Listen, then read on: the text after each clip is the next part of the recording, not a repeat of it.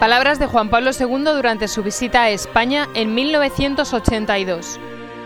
Sobre el culto mariano.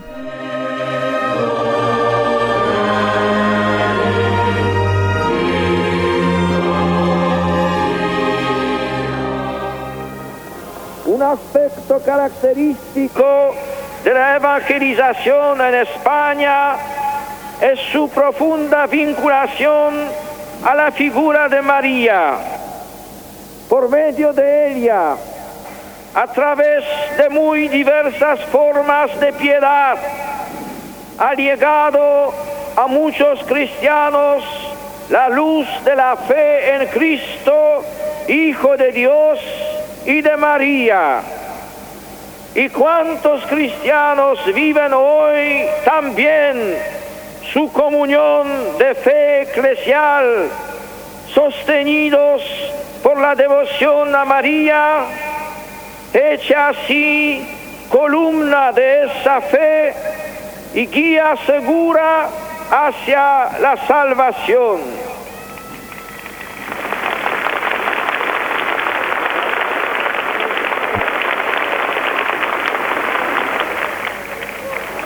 recordando esa presencia de María, no puedo menos de mencionar la importante obra de San Ildefonso de Toledo sobre la virginidad perpetua de Santa María, en la que expresa la fe de la Iglesia sobre este misterio.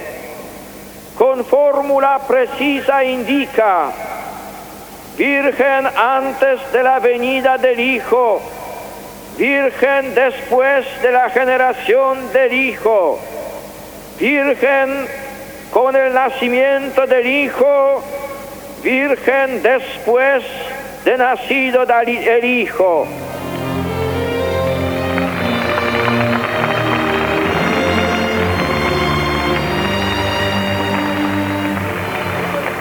El hecho de que la primera gran afirmación mariana española haya consistido en una defensa de la virginidad de María ha sido decisivo para la imagen que los españoles tienen de ella, a quien llaman la Virgen, es decir, la Virgen por, por antonomasia.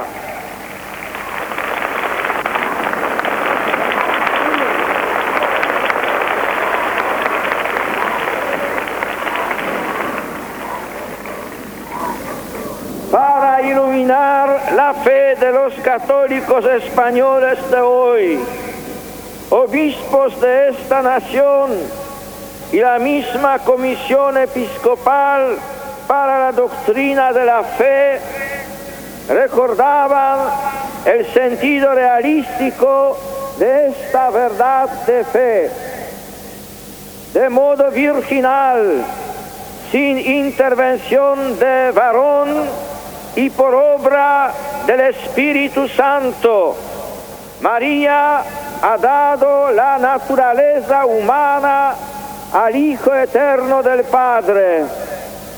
De modo virginal ha nacido de María un cuerpo santo animado de un alma racional al que el verbo se ha unido hipostáticamente. Es la fe que el credo amplio de San Epifanio expresaba con el término siempre virgen.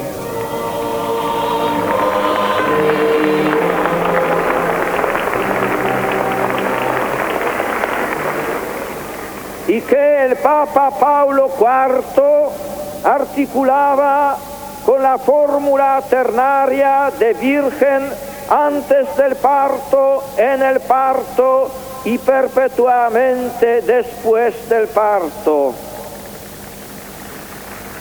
La misma que enseña Pablo VI.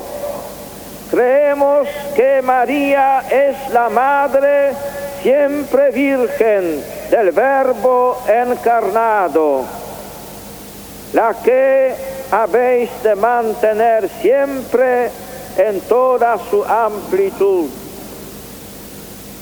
El amor mariano ha sido en vuestra historia fermento de catolicidad. Impulsó a las gentes de España a una devoción firme y a la defensa intrépida de las grandezas de María, sobre todo de su inmaculada concepción